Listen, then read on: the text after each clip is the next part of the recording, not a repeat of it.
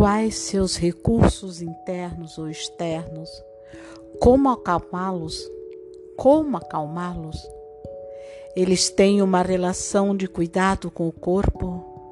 O que fazem para cultivar a sensação física de força, vitalidade e relaxamento?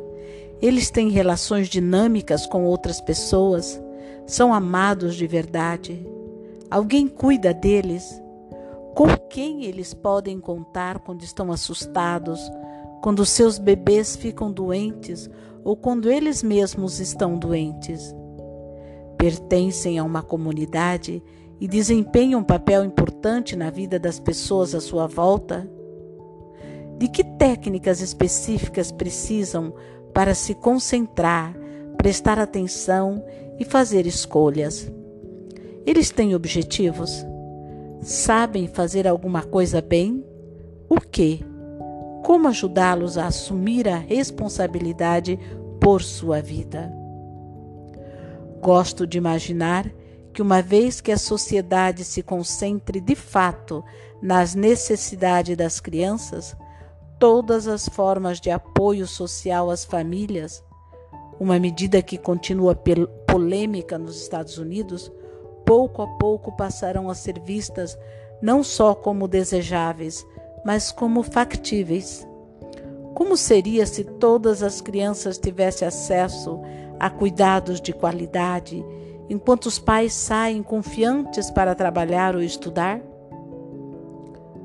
Como seria nosso sistema educacional se a educação infantil fosse ministrada a todas as crianças por profissionais que cultivassem a cooperação, o controle emocional, a perseverança e a concentração, e não que apenas as orientassem para o vestibular, o que é provável acontecerá naturalmente se as crianças aprenderem a seguir sua curiosidade e seu desejo de superação, sem serem coibidas pelo desânimo, pelo medo e pela superexcitação?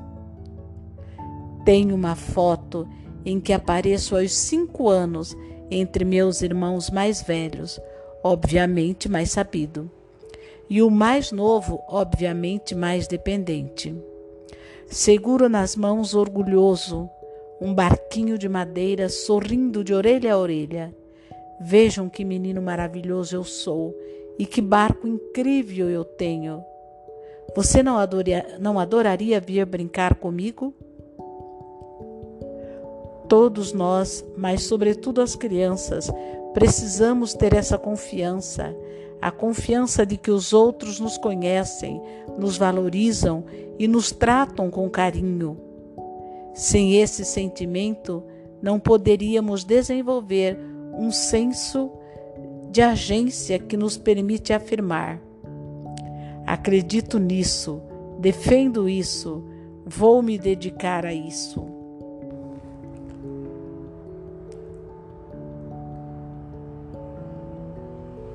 Enquanto nos sentirmos em segurança no coração e no pensamento das pessoas que nos amam, seremos capazes de transpor montanhas, atravessar desertos e passar noites em claro para terminar projetos.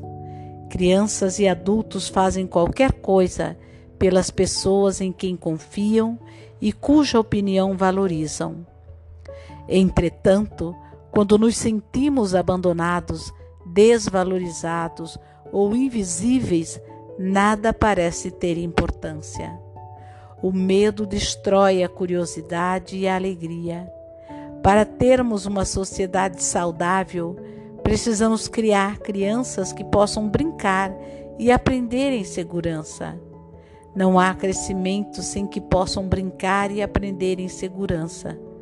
Não há crescimento sem curiosidade e não há adaptabilidade quando não é capaz de explorar por tentativa e erro quem somos e o que tem importância para nós. Hoje, mais da metade das crianças atendidas pela Red Star teve três ou mais experiências adversas na infância, entre elas as que figuram no estudo ACE. parentes encarcerados, depressão, violência, abuso, uso de drogas em casa e período sem teto. Pessoas que se sentem ligadas a outras de forma segura e significativa não têm muitos motivos para usar drogas ou ficar hipnotizados pela televisão. Não se sentem compelidas a comer de forma compulsiva ou agredir outros seres humanos. No entanto, se nada do que fazem parece ter importância, elas se sentem atadas e se tornam vulneráveis à atração exercida por comprimidos, gangues, religiões extremistas e movimentos políticos violentos. Qualquer pessoa e qualquer coisa que prometa alívio é qualquer pessoa e qualquer coisa que prometa alívio. Como mostrou o estudo ACE, abuso infantil combinado com negligência é uma das principais causas evitáveis de doença mental. A principal causa de abuso de álcool e drogas e importante fator de mortes por diabetes, doenças do coração, câncer, acidente vascular, cerebral e suicídio.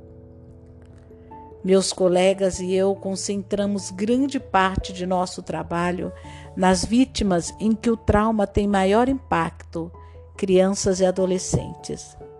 A NCTSN, que fundamos em 2001, é hoje uma rede de cooperação que engloba mais de 150 centros em todo o país, cada um deles com programas em escolas, centros juvenis de reabilitação, instituições de bem-estar do menor, abrigo de sem-teto, instalações militares e lares sociais. O Trauma Center é um dos pontos de desenvolvimento de tratamentos e avaliação da NCTSN. Joy Espinazola, Margaret Blaustein e eu instituímos programas abrangentes para crianças e adolescentes que nós, com a ajuda de especialistas em trauma de Hartford, Chicago, Boston, São Francisco, Anchorage, Los Angeles e Nova York, estamos agora implementando. De dois em dois anos, nossa equipe escolhe uma área do país para trabalhar, apertas e respeitadas. Elas nos servirão como novos pontos de disseminação do tratamento. Por exemplo, colaborei durante dois anos com colegas de Missoula, em Montana, ajudando a criar um programa sobre trauma culturalmente aplicável às reservas indígenas da tribo Blackfoot. A maior esperança para as crianças traumatizadas, desassistidas ou vítimas de abuso é receber uma educação em escola em que elas sejam vistas e conhecidas, onde aprendam a se controlar e possam desenvolver o senso de agência.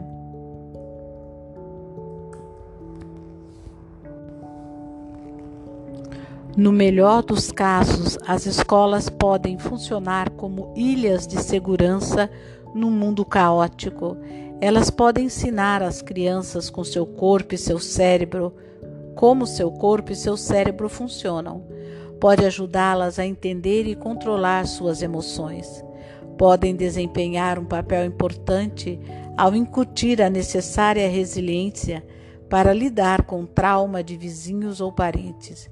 Seus pais são obrigados a trabalhar em dobro para ganhar a vida, ou se são inábeis, atarefados ou deprimidos demais para dar atenção às necessidades dos filhos, a escola deve ser o lugar onde essas crianças aprendem autoliderança e adquirem um locus interno de controle.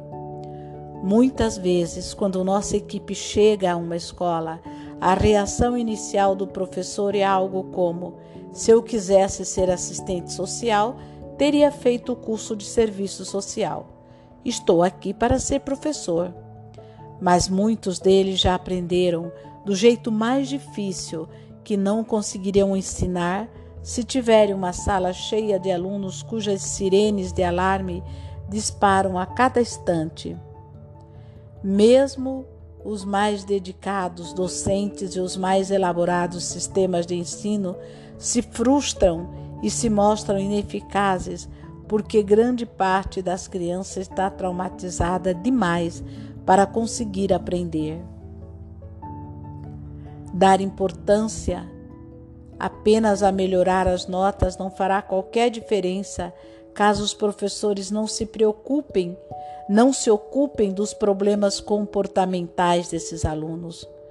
O lado bom é que os princípios básicos das intervenções voltadas para o trauma podem ser transcritos em rotinas e abordagens diárias capazes de transformar por completo a cultura de uma escola.